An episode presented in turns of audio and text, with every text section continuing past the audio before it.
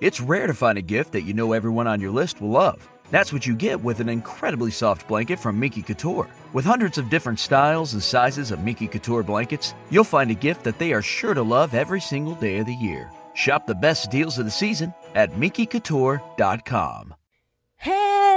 Querida Kouhai, bienvenida al episodio número 24 de Fujoshi Senpai. Estoy muy contenta porque de verdad llegar al episodio 24 es todo un logro, señores. ¡Ey! Aplausos para nosotras que estamos aquí. Muchísimas gracias. Estamos por llegar a las 5000 descargas de este podcast.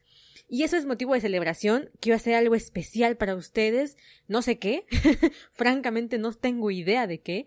Así que mi sugerencia es, por favor, por favor, por favor, agrégueme a mi fanpage Gaby Senpai o Fujoshi Senpai o a mi Instagram arroba Fujoshi para que platiquemos sobre qué quieren que hagamos cuando lleguemos a las 5000 descargas.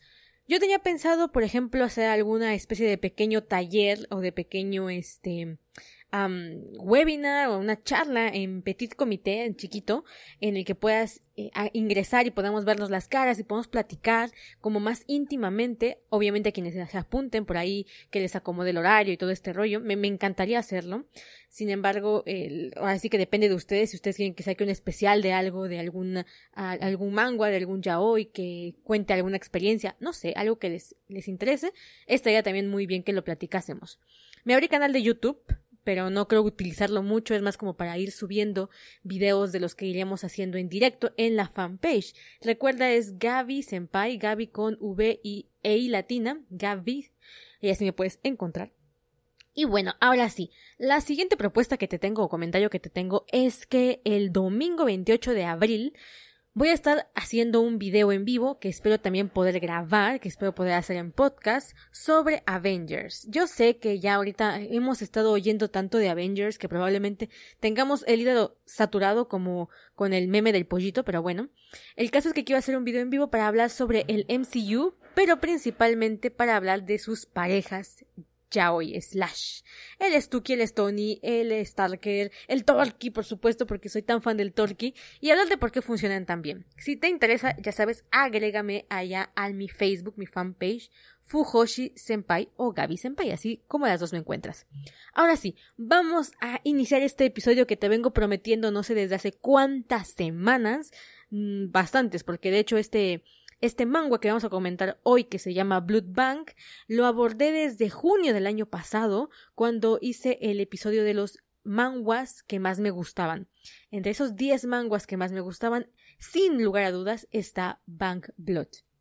Lo leí hace tres años o dos años y lo volví a leer ahorita. Y es la cuarta vez que leo este manga. Esta vez tenía yo mi escaleta a la mano, aquí tengo mi cuaderno, donde fui desglosando parte por parte de la trama para poder hacer este análisis, destriparla. ¿Qué significa esto, Kouhai? Pues que todo este video, video, podcast, va a contener sumos spoilers. Sí, spoilers de este tamaño es enorme. Así que si no has leído Bank Blood, por favor ve a leerlo, cierra Spotify y vete a leer Bank Blood. Ya te, lo, te hablé mucho de él, la historia es sobre cómo un humano va a volverse el dominador en una relación BDSM, SM, sodomasoquista, con un vampiro. El pináculo de la experiencia y de la dominación va a ser sumiso. Entonces, desde el inicio tiene mucha suculencia, puntos a favor de Bank Bloods. Pero bueno, ahora sí vamos a empezar a hablar la trama con todos esos spoilers. Voy a dividirla en la historia de amor, cómo se desarrolla la historia de amor, cómo se desarrolla la historia de acción que tiene que ver con esta distopía que nos presentan, la ambientación, por supuesto también lo que tiene que ver con el dibujo, los colores y por supuesto lo más importante la evolución de personajes, que es lo que más me fascina de todas las historias que leo, es la evolución de los personajes. Entonces, bueno, ahora sí metemos cortinilla y vamos con Bank Blood.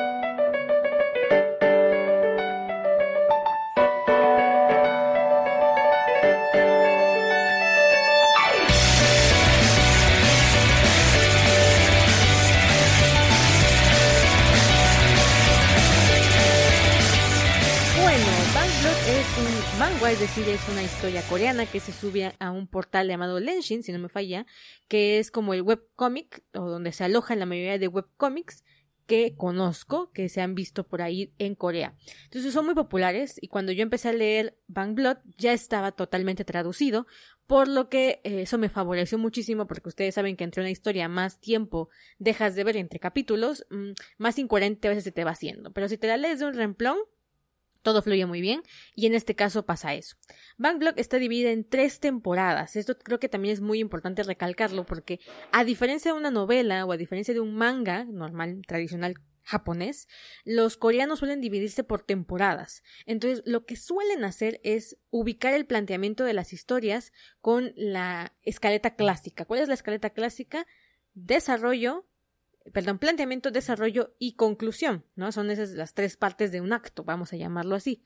Entonces, lo que veo que hacen mucho las coreanas, que les funciona muy bien, es delimitar su historia en tres temporadas en las que la primera parte sea el planteamiento de la historia, la segunda parte sea como el desarrollo y en la tercera lleguemos a las conclusiones. Entonces, eso les ayuda muchísimo y a como espectador también, así que un punto favorable para las coreanas. Bank Blood o Blood Bank está dividida en eh, tres temporadas. La primera es como normal sin nombre, la segunda es Masquerade, Máscara, y la tercera es Carnaval. ¿no? La primera temporada termina más o menos en el episodio 27, Masquerade empieza en el episodio 28 y Carnaval empieza en el episodio 37 aproximadamente. Entonces bien, Primero vamos a entender el contexto en el que se desarrolla la historia, que también tiene que ver con la ambientación. Lo primero es que estamos hablando de un mundo ficticio que tiene que ver con una distopía. Las distopías por subgénero tienen que ver con una sociedad que se siente perfecta o se cree perfecta y que el protagonista usualmente es quien se da cuenta que las cosas no están bien. El mundo se fue a la mierda en una era glacial donde los humanos, algunos humanos, se supradesarrollaron evolucionaron a ser vampiros a través de feromonas. Las feromonas van a jugar un papel primordial en la historia porque es lo que le permitió al vampiro sobrevivir y además volverse dominante. Entonces, los vampiros que resisten muy bien a temperatura fría dominan a los seres humanos y los vuelven su comida, su ganado. Entonces, en esta historia hay una guerra entre vampiros por el ganado humano, hay tanta pérdida de, de, gente, de personas, que hacen una tregua, y el territorio se divide en cinco pedazos, vamos a llamarlo así, dirigidos por bancos de sangre. Aquí no hay gobiernos como tal, sino, por lo menos no se notan, sino que cada, cada zona, cada región está dividida y mandada por un lord de sangre, un blood lord. Que es el blood lord, es el que tiene como, eh, es el dueño del banco de sangre. Y se dividen en cinco. Están los overlord en la, en la región central, los bones en el norte, los fear al este, agony y gravial. En la historia solamente nos van a importar los Overlord, los Bones y un poquito los Fear. Los otros dos ni los vamos a tomar en cuenta porque no van a tener nada que ver en la historia. Me encantan los nombres de los, eh, las regiones porque nos van a entender muchísimo de la mentalidad de los vampiros. A ver, unos se llaman Overlord, el, Lord Blood de esa, de esa región que es el protagonista, o el hijo de este hombre es el protagonista, se llama Pain Overlord, dolor. Los otros son bones, huesos. Los otros son fear, miedo. Los otros son agony, de agonía. Todos tienen que ver con el dolor, la dominación, el miedo. Y ese es exactamente el papel de las feromonas en este mundo. Las feromonas afectan muchísimo a los humanos y los hacen sentir mucho miedo. Entonces están, digamos, constantemente teniendo temor a los vampiros y sintiéndose inferiores a los vampiros. En este tratado de paz, lo que delimitan es tener granjas humanas. Y estas granjas humanas van a funcionar como las granjas de nosotros, ¿no? O sea, ahí tenemos a los animales, los cuidamos porque nos dan de comer y luego los mandamos al matadero. Las granjas humanas son lo mismo. Entonces, a esas granjas humanas es donde pertenece uno, el protagonista. Uno no solamente es parte de la granja humana y da su sangre cada mes, sino que trabaja en el banco de sangre, que es para él todo un privilegio. Uno, que es nuestro narrador principal, va a estar constantemente contándonos cómo es que se sienten los humanos tan bendecidos, tan agradecidos con los señores vampiros por haberlos salvado, salvado de tremendo eh, peligro en el que se encontraba. Entonces, hay dos discursos en uno, que lo vamos a tratar en la parte de personajes. Por un lado está esta situación en la que él dice, no, es que estamos súper bien con los vampiros, gracias, grandes señores de sangre. Y por otro lado, su discurso interno, su verdadero sentir es que los odia. Odia todo el sentimiento de inferioridad, de sentirse objeto, de ser utilizado, de eso de granjas humanas, o sea, se siente totalmente miserable y lleno de ira. Entonces, Él es muy consciente, vamos a llamarlo de esta forma, de la distopía. El discurso es estamos muy bien, estamos agradecidos, pero en el fondo es esto es una mierda, esto no está bien. Ok, entonces eh, esa es como la distopía que vamos a tener. La distopía, te, ya decía yo, por qué se, se caracteriza. Sin embargo, aquí no es muy evidente ese cambio de, oh my god, esto era perfecto y de repente ya no lo es más, que es lo que suele suceder, por ejemplo, con los Juegos del Hambre, Divergente, entre otras distopías que se pusieron de moda hace unos años. Aquí no, aquí es muy evidente que las cosas no están bien desde el inicio. Luego vamos a empezar con la historia de amor, que es de las cosas que a mí más me han fascinado de este manga y del por qué está en esta lista. La historia de amor tiene una fórmula muy sencilla. Tú lees un manual para hacer romance, novelas de romance, que por cierto yo estoy leyendo varios manuales porque ya te contaré que estoy haciendo mi novela, que vas a poder leer gratis muy pronto. Bueno, en el manual te dicen que lo primero es la fórmula de chico conoce a chica, se enamoran y algo pasa, ¿no?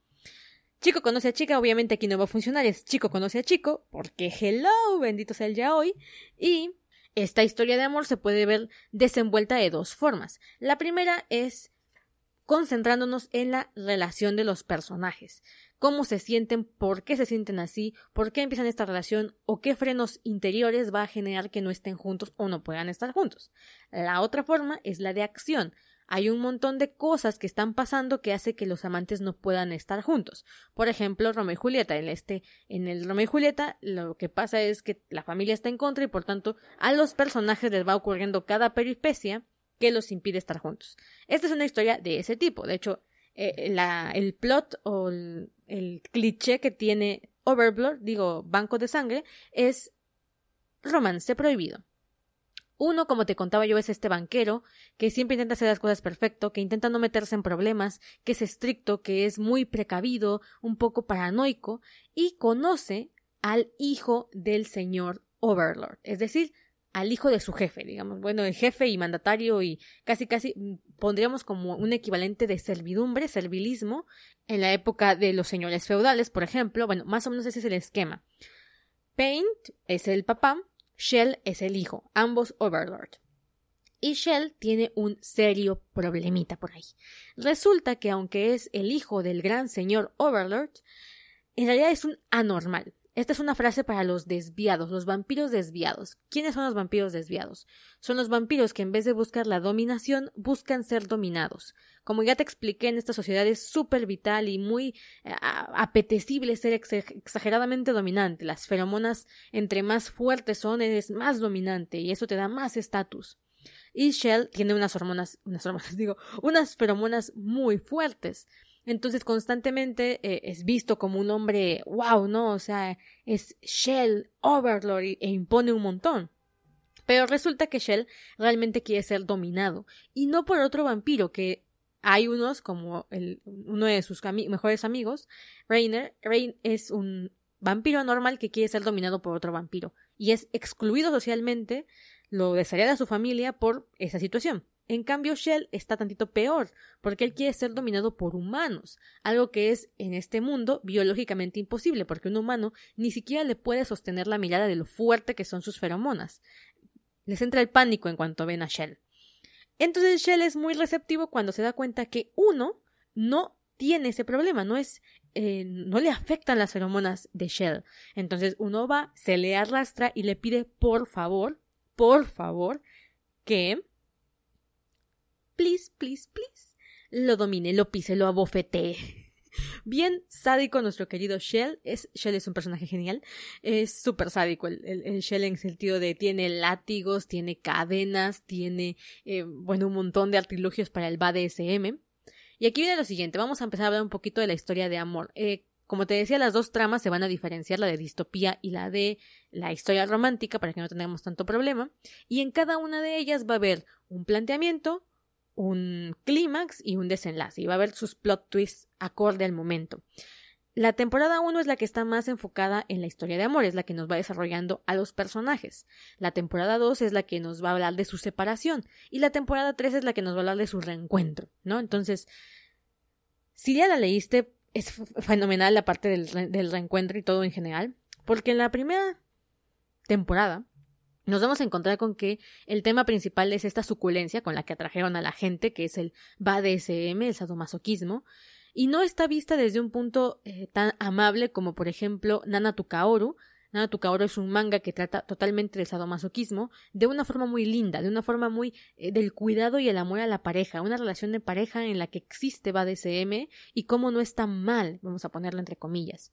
Si tú has alguna vez practicado BDSM o te ha interesado este tipo de juegos, es muy probable que hayas encontrado con esta disyuntiva de que es mala la violencia y Nana Tukauru se encarga de darte a entender cómo funciona una relación en la que existe sadomasoquismo, pero hay amor.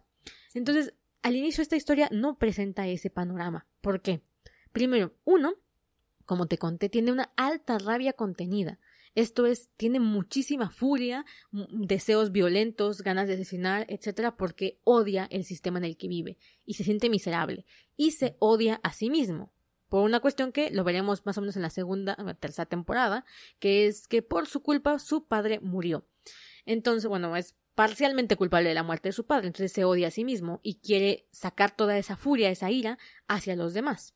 Mientras que Shell es un chico que se siente extremadamente culpable por beber sangre, por ser un vampiro, no quiere ser un vampiro. Él estaba profundamente apegado a un humano, un Art, que es como un prostituto, vamos a llamarlo de esta forma, de su papá. Este Art es en realidad el padre de Eric, de uno, entonces de aquí van como viéndose cómo se van hilando las historias, pero eso ni Shell ni uno lo saben al inicio de la trama, pero Shell confunde a uno con ese hombre que conoció cuando era un niño y al que quería muchísimo. Entonces, Shell se siente tan culpable porque quiere a este hombre cuando es pequeño y después se tiene que ver obligado a utilizar a los humanos como objeto porque su padre lo fuerza a ello, lo hace beber sangre, Shell tiene un montón de traumas.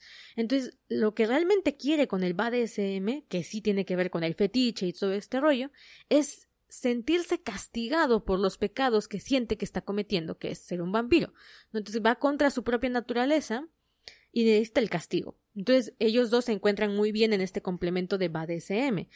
Uno encuentra un lugar para descargar toda su furia contenida y Shell encuentra un lugar en el cual ser castigado por su autodesprecio.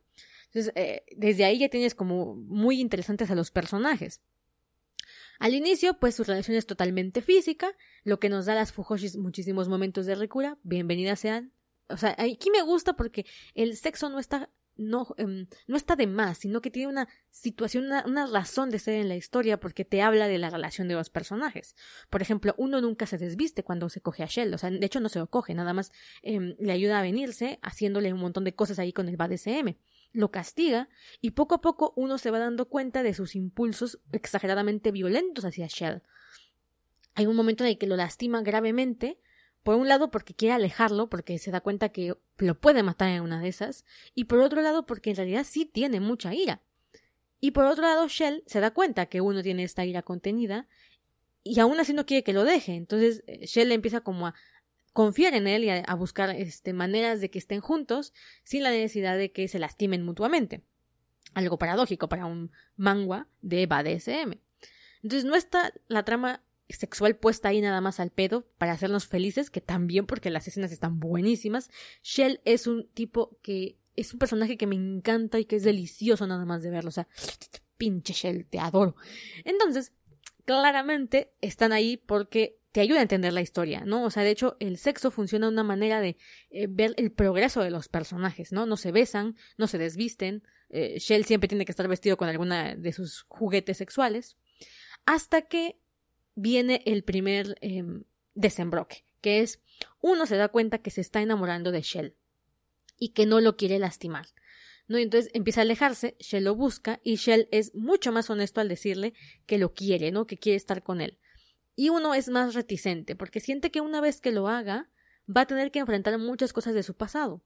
Por tanto, hasta el momento en el que lo besa, que al principio simplemente lo estaba utilizando para llegar al, quien mató a sus padres, porque esto es una historia que tiene que ver con la historia de acción, lo está utilizando, pero al mismo tiempo se da cuenta que, que ya no está haciendo, ya no está utilizando a Shell, ya está más para allá que para acá, y que lo que está haciendo para estar con Shell es tener que cambiar, ¿no? Entonces, uno tiene que vencer esta parte de su, de su ira, porque si no puede hacerle daño a Shell.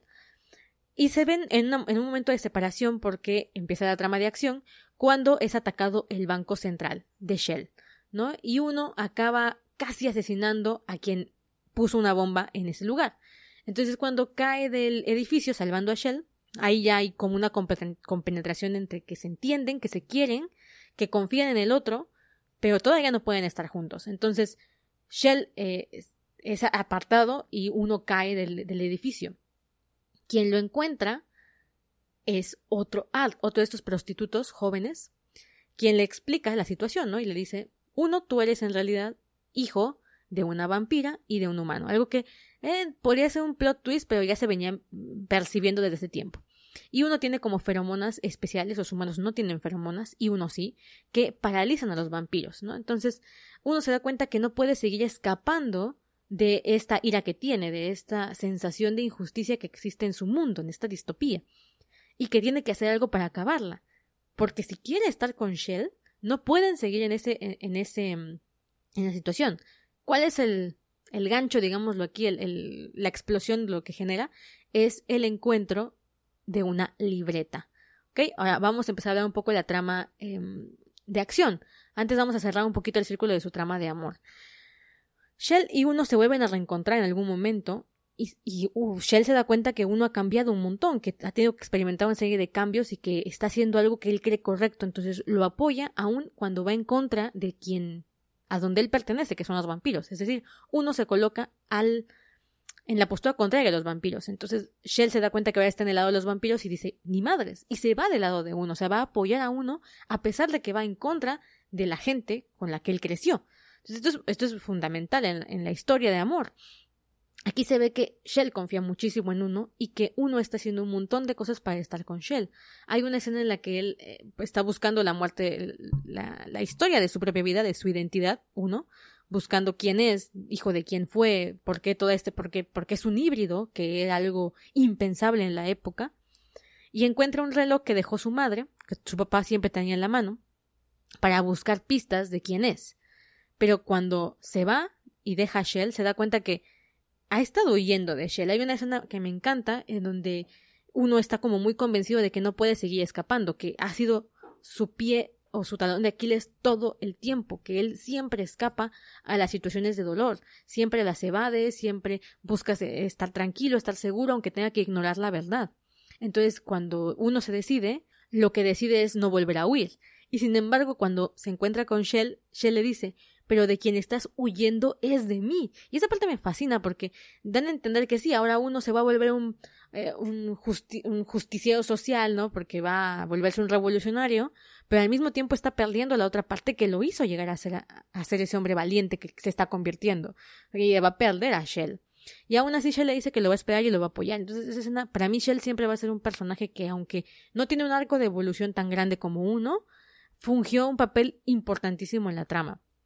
Entonces, el arco de ellos se cierra en el momento en el que por fin aceptan sus mutuos sentimientos, se dan cuenta que la sociedad está mal, pero que se tienen uno al otro y van a estar siempre juntos. Entonces, la escena final es cuando, de ellos, es cuando están en la casa donde uno se crió, donde Eric se crió. Vamos ya a partir de aquí llamarle Eric, porque ya tuvo su transformación.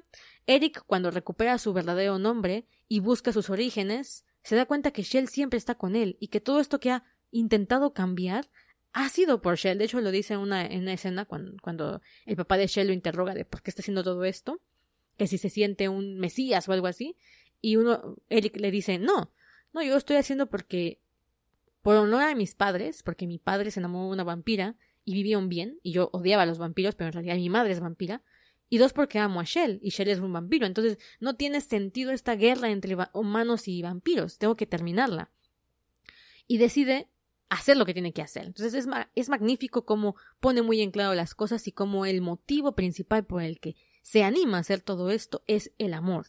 Tanto del el amor de pareja que tuvieron sus padres que él no llegó a ver y que de cierta manera él mm, traicionó ese, ese cariño por odiar a los vampiros o por tener tantos prejuicios hacia ellos y cuando por fin se da cuenta que tiene a Shell, ¿no? Entonces es muy bonita esa escena donde están juntos en la casa donde uno se crió, donde Eric se crió y cuando ellos se van yendo y la casa se desmorona como que los estaba esperando, uno se da cuenta que ahora su camino es con Shell. Entonces ahí se cierra el arco de ellos y me parece hermoso. Digamos lo que su clímax se da en ese momento de de no puedo estar contigo, pero te estoy perdiendo, pero todo es un caos, pero quiero estar contigo, pero no puedo. ¿no? Ahí es como su, su gran clímax de ellos.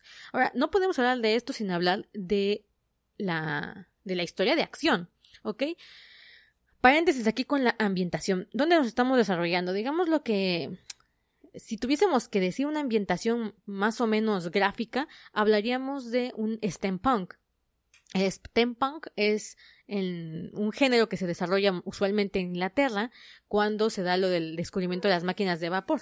En esta, pues de hecho nació muy gráficamente, nació como arte antes que como género literario, hasta donde yo sé, y es una explosión donde el desarrollo total de las ciencias fue a través de la máquina de vapor. En vez de cambiar a los hidrocarburos, por ejemplo, siguió siendo máquina de vapor. Entonces te cuentan más o menos, es, un, es una ciencia ficción, vamos a llamarla, pero ah, tiene mucho de fantasía, la verdad, hablando de géneros. Y bueno, no se enfocan demasiado en eso, pero si tú ves la historia, como es pues su manga, totalmente es steampunk, en el sentido de las vestimentas victorianas, el exceso de de artículos que tienen que ver con el metal, Shell y todos los aristócratas usan máscaras de metal, no entiendo nunca por qué, es parte como de la elegancia de la época. Hay armas de fuego, pero no se utilizan a menos que sea estrictamente necesario, porque son muy mal vistas. Como los vampiros actúan por feromonas, entre más fuerte es la feromona, más fuerte es el vampiro, y utilizar armas de fuego es como de cobardes, vamos a llamarlo de esta manera. Hay dirigibles, hay motocicletas y todo tiene esta estética de steampunk, aunque nunca explican exactamente que sea steampunk, ¿no? Creo que hay un momento en el que dice es una máquina de vapor o algo así, creo pero creo que hay un diálogo por ahí totalmente aislado de la vida. Entonces no, no, no está tan inmersa la situación de, de, del subgénero. Mucha gente cuando lee una novela o una historia que se desarrolla en un steampunk quiere que la novela sea desarrollada y que se explique mucho del mundo porque mola. Pero aquí no. Aquí no, y creo que, bueno, si no eres fan del steampunk y, y, nada más te gusta por lo visual, pues está muy bien. Lo mismo pasa, por ejemplo, con Full Metal Alchemist. Full Metal Alchemist es uno de los pocos animes que conozco que sean steampunk. Y no es que platiquen demasiado sobre el tema, ¿eh? Porque lo que importa es la alquimia y, y más o menos dónde se está desarrollando la historia, pero no es una piedra angular. Entonces, bueno. Lo que sí es que la, la ambientación es muy oscura. El steampunk es así. Y el mundo donde está Shell también es muy oscuro, principalmente porque casi todas las escenas se dan de noche. Se entiende que los vampiros viven más, eh, más cómodos en el frío, porque el mundo tuvo una era glacial, entonces creo que los, los días son muy cortos, de hecho uno trabaja de noche, y por tanto casi todas las escenas de persecución, de romance, casi todas están hechas o en lugares cerrados donde no entra la luz o literalmente en la noche. Tú sales, o sea, los personajes salían a la calle y todo estaba oscuro. De hecho, yo llegué a un momento en el que dije, oye, ¿hay día? O sea, ¿hay, hay luz solar? Pero creo que sí hay en algún momento luz solar. En, en, en donde ellos viven. También funciona muy bien la ambientación de la luz cuando uno viaja al sur, a esta casa que te digo donde está con sus padres, donde creció, el sur está ya más caluroso, los vampiros ya casi no albergan el sur porque se está poniendo muy caliente, vamos a ponerlo de esta manera. Entonces, en el sur, entre más calor hace, menos vampiros hay porque aguantan menos el calor. Lo que sucede es que al sur hay más vegetación, por ejemplo, ahí hay rosas, algo que no existe en donde vive Shell, ¿no? Ahí hay rosas, ahí hay un mar, hay playa, entonces por el calor, obviamente y hay más luz. Entonces, los momentos en los que están más felices, vamos a ponerlo de esta manera, de hecho, la culminación de la historia de amor de Shelley y de, Eric, que es sexual, totalmente sexual y muy agradable, por cierto, muy, muy agradable, uf, uf, ah, me fui. No, no he, no he regresado, ok.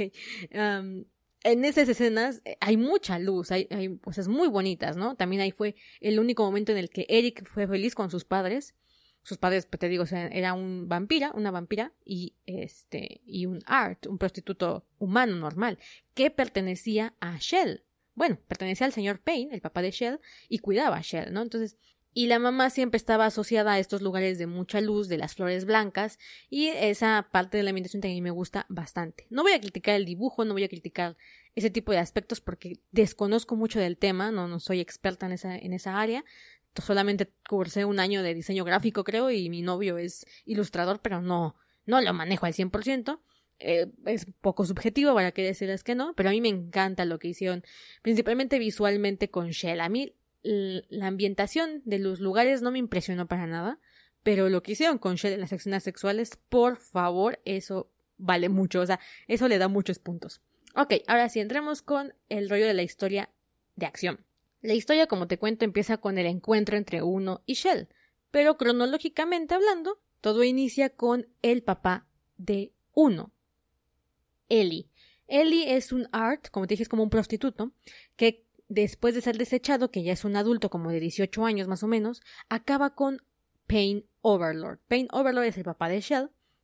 Shell ya es un niñito, entonces digamos que Shell es más grande que Eric, y nos cuentan cómo el señor Overlord, el señor Pain, desarrolla sentimientos fuertes por Ellie, el Art. Sin embargo, nunca lo toca, porque como se empieza a enamorar de él, él tiene un pecado, vamos a llamarlo así, que es imposible de superar, y es que durante cada periodo de años, los vampiros lanzan una, una peste para diezmar la población humana y que no haya exceso de ganado porque bajan las ganancias.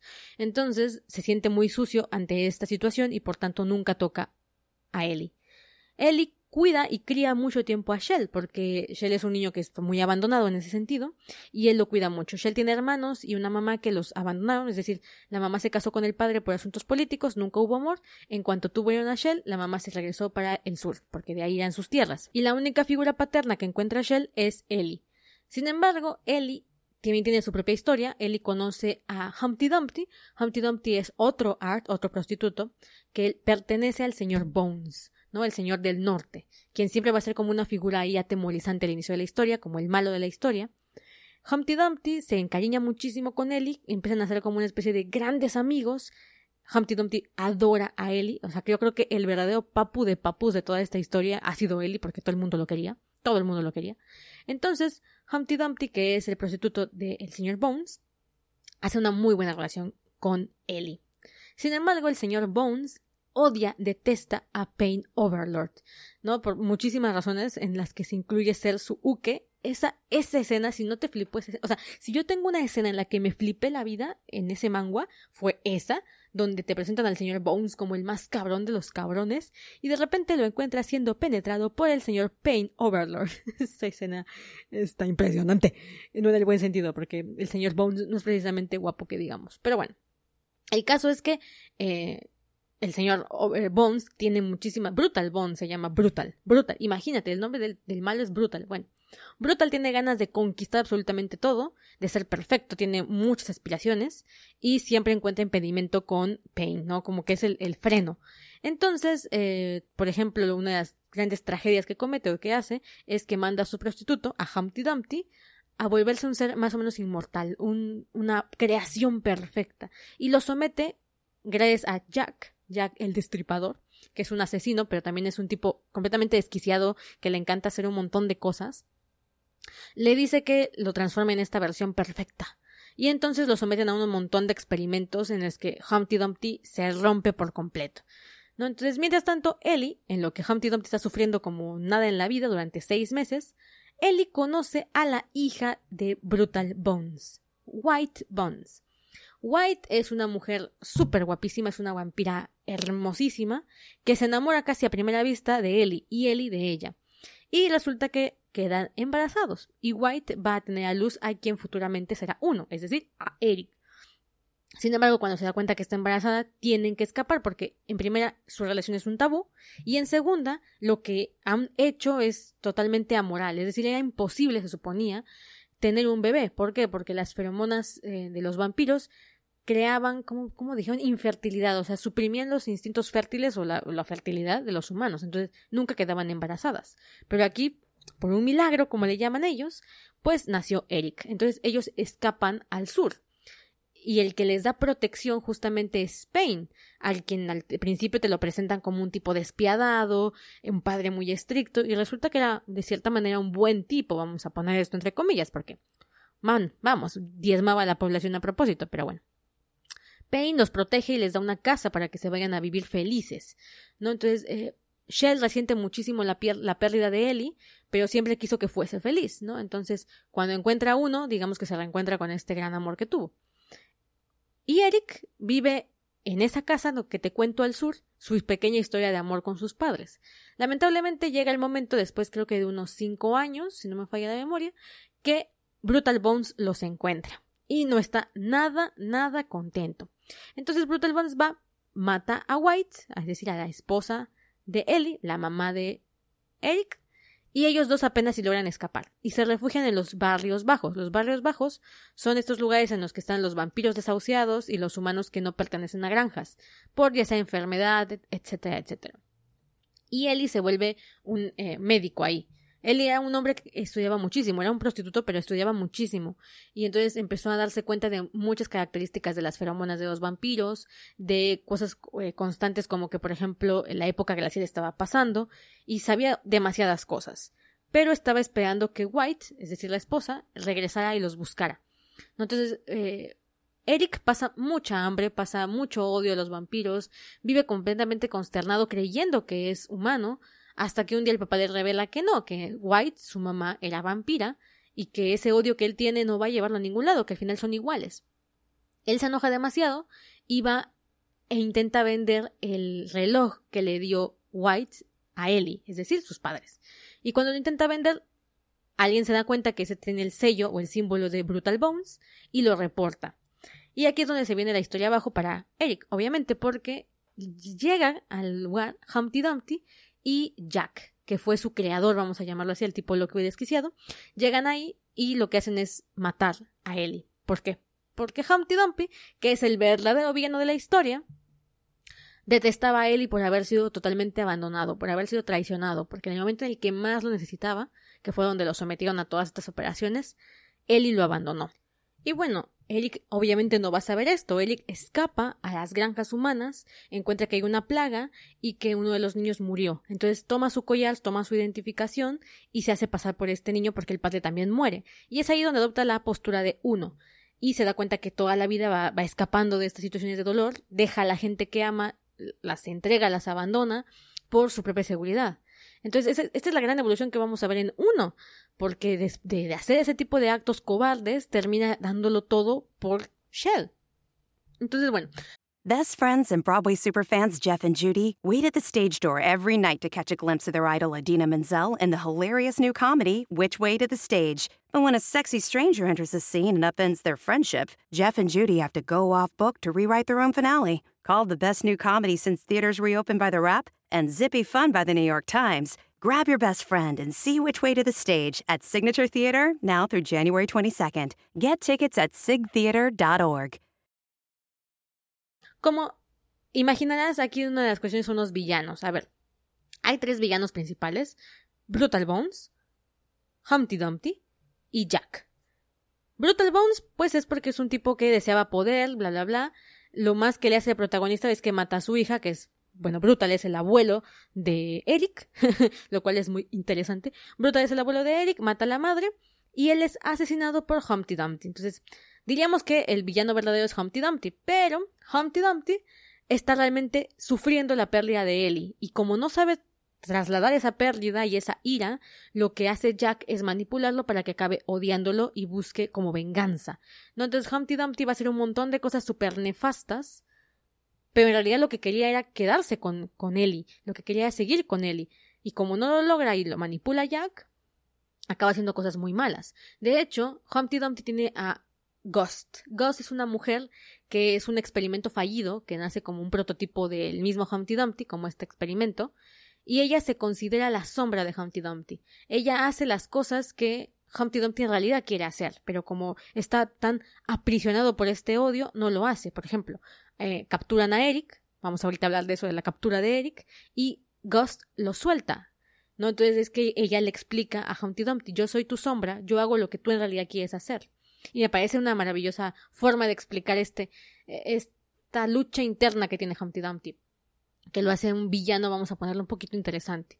Y luego está el tercero que es Jack, que es quien realmente va a mover mucho de los hilos de la trama, y que al final me deja un poco vacía. De hecho, si yo tengo un punto en contra de toda la, del todo el manga, es con Jack. Jack es quien realmente acaba siendo el manipulador esencial, porque es el que ah, eh, crea la fórmula para la destrucción de los vampiros, el que hace un montón de cosas.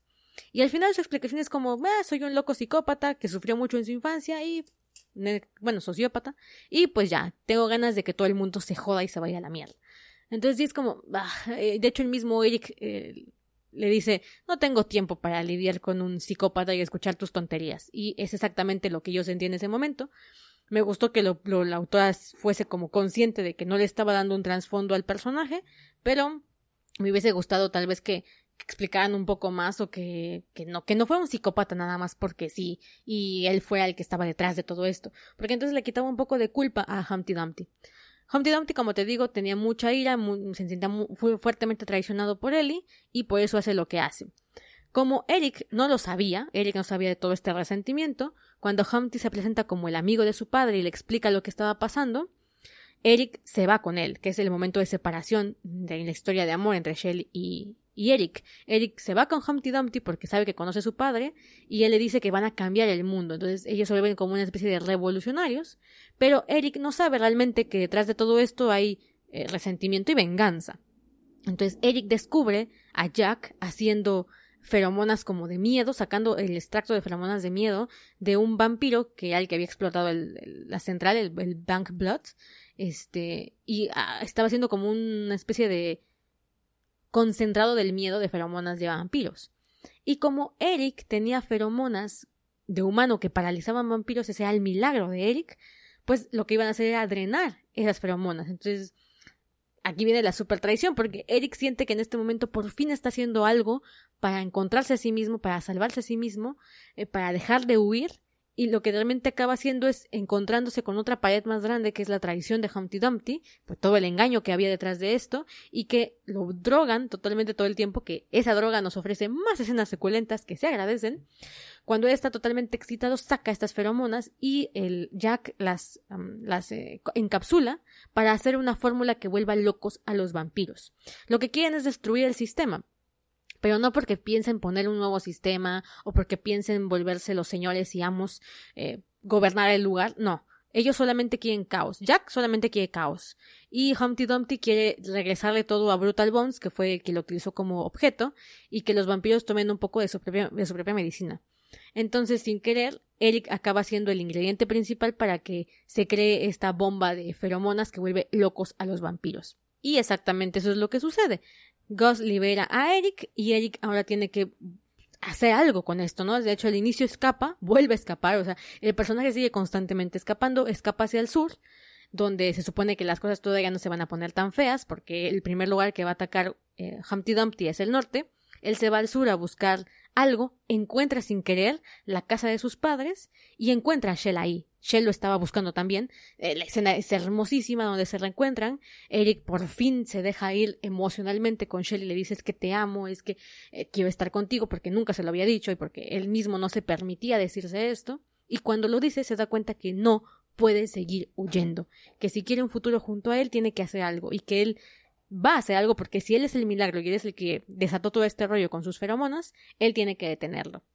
Entonces viajan en un eh, dirigible que tiene el, guapísimo de Shell manejando, viajan hasta allá y detienen a Humpty Dumpty con la ayuda de Paint, con la ayuda de Fear, que es un tipo que este, especializaba en feromonas, en perfumes, que estaba enamorado de Shell, ya lo verás en la trama, seguramente te acuerdas de él, y por supuesto em, detener a Humpty Dumpty y a Jack, que la escena de la detención, me parece que el clímax está muy bien, pero el desenlace de la historia mm, de acción no me acaba de gustar tanto. A ver, Humpty Dumpty se da cuenta que metió la pata, que traicionó a Ellie, que realmente lo que tenía era mucha, mucha tristeza por el abandono y que realmente él se sintió que le falló a Ellie. Entonces se vuelve bueno al final de la historia, salva a Eric y el único malo que queda, digámoslo así, es el Jack.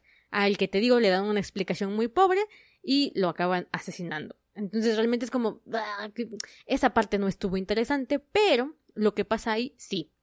¿Qué sucede? Jack activa un concentrado de la fórmula de que pone locos a los vampiros, que es como mil veces más concentrado que la que estaban lanzando en las ciudades, que lo que hacía era que los vampiros se atacaran entre ellos y se masacraran.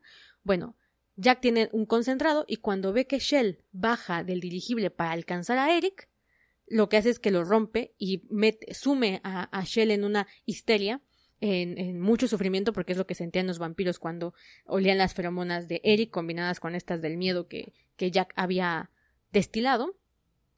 Y entonces, milagrosamente, nuestro protagonista decide no escapar. Eso es buenísimo porque es como el arco del protagonista, el arco de, de uno, de dejar de ser este tipo que siempre huía a decir, ¿sabes qué? No lo vuelvo a hacer. Y aunque Shell está sufriendo y que él no sabe qué puede hacer por él, corre hacia donde está Shell y lo abraza. Y es entonces en las que para funciones de la trama ocurre un nuevo milagro y es que Eric hasta ese momento no podía controlar sus feromonas. De hecho, por eso es que lo, torturan para sacarle las feromonas porque él no las puede usar a voluntad. Y justo en ese momento, por el poder del amor, porque hashtag se puede, logra liberar sus feromonas y salvar a Shell de la miseria en la que se sentía gracias a el concentrado de miedo que tenía Jack. Entonces, incluso Jack dice, no es posible que justo ahora este, sepas controlar tus feromonas. Esto es tan aburrido y justamente en eso el dirigible en el que estaba eh, atrapado cae y muere ahí Jack. Entonces Jack me parece un personaje que eh, no funcionaba muy bien como villano, como enemigo. Sentí que le faltó desarrollo ahí, pero me gustó el, el cierre del arco de personaje de Eric en el que deja de huir para poder enfrentar sus miedos. Y luego la resolución en la que Eric dice, bueno, es que esto se está yendo al carajo porque ahora se van a pelear vampiros contra humanos y no va a haber paz para los dos. Yo les puedo dar esa paz si aparezco porque como soy algo que no es ni de un lado ni del otro, soy un peligro para ambos bandos. No soy ni vampiro, pero tampoco soy humano. Y si yo muero, obviamente, la gente va a decir, bueno, podemos seguir. Esa parte también me pareció como, ¿qué pedo con eso? O sea, me pareció una forma muy, muy rascuache, así se dice en México, muy blag, de definir cómo alguien puede salvar a, a un lugar de la guerra. Y la forma en la que se hizo fue poco dramática. Shell le tenía que disparar, o le dispara más bien dicho, a Eric, para fingir que lo asesina y que todo el mundo quede en paz.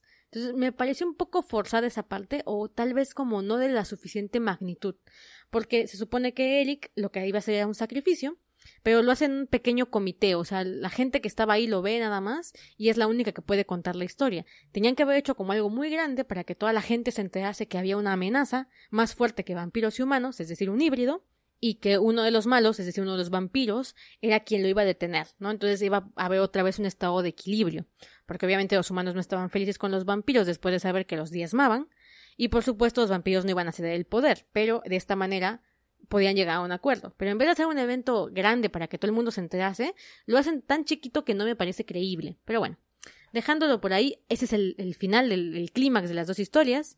Eh, al final, este, lo que sucede es que se vuelve un sistema capitalista en el que los humanos venden su sangre, se crea el dinero, eh, los vampiros se ve que van a ir desapareciendo poco a poco porque la era glacial va a ir desapareciendo también. Y Eric se refugia en el sur porque se vuelve un, un hombre muerto, entre comillas, él ya no existe, pero obviamente existe, y sus feromonas ayudan un montón. No entendí nunca bien para qué. Sus feromonas entiendo que siguen uh, funcionando como para mantener el equilibrio, y Shell y él siguen siendo pareja, solamente que Shell se convierte ahora en el señor de la sangre del este. Eh, su padre se va al norte a intentar componer lo que sucedió en, el, en, la ciudad de Bones, porque se, hizo un desastre allá, allá arriba.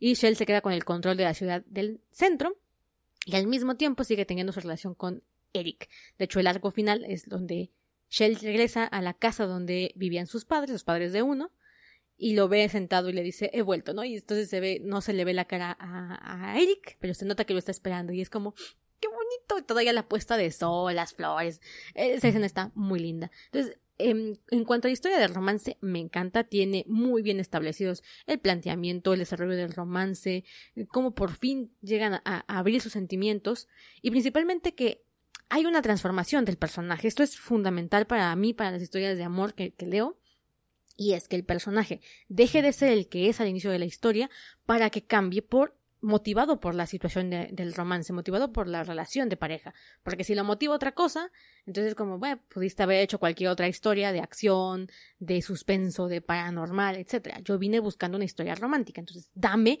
una buena historia romántica. Y eso es lo que pasa en esta historia. Y ya sea que veamos una ascensión, es decir, que un personaje pasa de ser eh, mediocre o malo o eh, con cualidades muy negativas y las transforma en cualidades positivas, o que pase de tener cualidades positivas a negativas por amor, también esa me gusta, por ejemplo, el tipo que es capaz de matar por amor o que por amor comete tantas atrocidades, también me gusta, me, parece que el, chiste es que se note la transformación del personaje. En el caso de Eric es ascendente, es decir, transforma sus debilidades y sus aspectos negativos por positivos, principalmente el que tiene que ver con la ira reprimida y con su constante huida, su constante evasividad, su constante escape. Le hace frente a su propia ira, que tiene que ver con, con lo que él siente que hizo mal, es decir, con haber traicionado a su papá y a su mamá, y cómo esa ira lo externaba a los vampiros, deja de ser tan inflexible, eh, se vuelve honesto consigo mismo y tiene desplantes de valentía, de, heroísmo al final de la historia, ¿no? Donde dice, me voy a sacrificar por Shell, voy a hacer esto por, porque no haya una, una guerra entre vampiros y humanos. O sea, hay heroísmo de su parte, aún con todo y su cobardía y aún con todo y, su y buscar siempre su propio beneficio, porque siempre fue muy egoísta. Entonces, si ves un arco del personaje grande, bueno, favorable, y eso me parece de lo más excelente que tiene el manga. Porque al inicio uno es bastante baj, o sea, uno no es un personaje que quieras como tal, no, no, te, no te genera totalmente empatía. Y en cambio, Shell sí. Shell, que es autodespreciativo al inicio de la historia, no tiene un arco de transformación tan grande como lo tiene uno.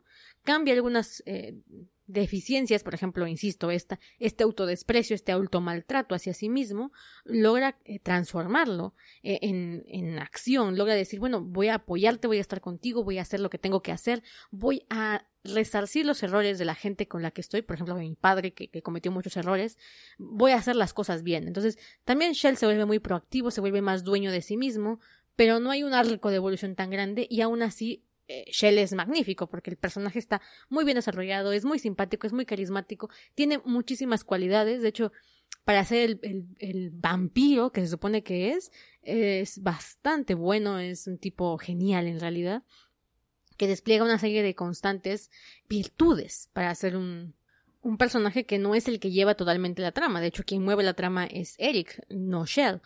Y aún así, Shell es el que hace que tú te quedes leyendo ese manga. Bueno, entonces, en general, esta es una de las historias que más me gusta. Me gusta por. creo que el punto del que para mí falla es en el villano final y en la escena eh, de cierre de heroísmo de Eric me parece que está muy bien que estén, pero no me parece que estén lo suficientemente bien desarrolladas. Pero la historia de amor es de las mejores que he leído, porque no hay tanto cliché, de hecho me encanta toda esta situación de un tipo despreciativo, un tipo eh, con muchísima ira. Normalmente no los ves, ¿eh? son personajes bastante redondos, bien elaborados, con un buen pasado, y con motivaciones claras en la historia, además de que se nota que la influencia de uno hacia el otro fue vital para entender el cambio de paradigma que querían tener en su sociedad y para también entender el cambio de paradigma que querían tener a la propia relación, ¿no? Pasan de ser BDSM así todo grotesco a ser una relación muy bonita, que creo que vale la pena que, que hablemos de ella y que la analicemos y que la sigamos manteniendo en la boca de la gente que no la ha visto, porque no es un manga tan popular como otras historias eh, ya hoy que existen que no, no le llegan a los talones ni en, ni en el concepto de artístico, ni en la creación de los personajes, ni en su evolución, ni en su historia de amor. Creo que es una historia muy bonita, creo que tiene de todo, porque tiene política, tiene traiciones, eh, tiene pasados trágicos, tiene suculencia, tiene la historia de romance, tiene personajes redondos, creo que tiene todo un poquito ahí mm, mal llevado al final, pero en general tiene todo, está muy bien balanceada. Son 67 capítulos, lo que es una historia corta, y abarcan un montón de cosas en tres etapas diferentes. Masquerade y Carnaval son las últimas dos, y creo que eso cierra muy bien la historia. No se alarga, no hay tantas eh, subtramas o historias secundarias que pierdas el foco de atención. Para nada, son pocas y tienen mucho que ver con la trama inicial, por ejemplo, Humpty Dumpty y Ellie, o el mismo Overlord y Ellie. Eh, pobre Ellie, te digo, él era el papu de papus porque todo el mundo quería a Ellie. Lo quería Shell, lo quería el, señor Payne, lo quería Eric, lo quería White, lo quería Humpty Dumpty. Ese, ese de verdad era, era el protagonista, era Ellie, ¿eh? Pero bueno, me, me, encantó la historia, me encantó que hubiera balance entre relaciones homosexuales, por ejemplo, eh, Rain y, el, y Shell, Shell y, Eric, este, Payne y Bones, pero también hubiera heterosexuales, como por ejemplo los papás de Eric, White y Ellie. ¿No? Entonces, creo, creo, creo, que también ese, ese balance estuvo muy bien. Ya te he contado que de repente es como, oh, todos son gays, ¿no? O, ah, mira, estos son los únicos gays, ¿no? Como que hubo balance, estuvo, me pareció que estuvo muy bien. Hubo sacrificios, hubo heroicidad, hubo de todo. Hubo de todo, hubo muertes, hubo, hubo de todo. Y creo que esa es una buena historia tanto historia normal como una buena historia de amor, porque ves cómo el amor transforma a los personajes. Y eso es lo que me gusta, cuando dices, no manches, o sea, si, si uno no hubiera conocido a Shell, nada de esto hubiera pasado, Y dices, en efecto, si uno no hubiese conocido a Shell y no se hubiese enamorado de él, no hubiese sido el Eric que todos amamos, porque uno me caía gordo, pero Eric, Eric te llevó en el cocoro. Entonces, bueno, si te ha gustado este episodio, no olvides dejarme por ahí un comentario. Si me estás escuchando en iTunes, dame una valoración que me ayudarías muchísimo a seguir creciendo en este podcast. Y recuerda que cuando lleguemos a las 5000 descargas quiero hacer algo especial, así que puedes seguirme en Instagram, arroba Gaby Senpai, o en Facebook Gaby, eh, Gaby Senpai o Fujoshi Senpai, me encuentras de las dos formas. Y ahí podemos platicar qué podemos hacer para celebrar estas 5000 descargas. ¡Yay! Un beso enorme y nos vemos dentro de 15 días en el próximo domingo. Bye bye.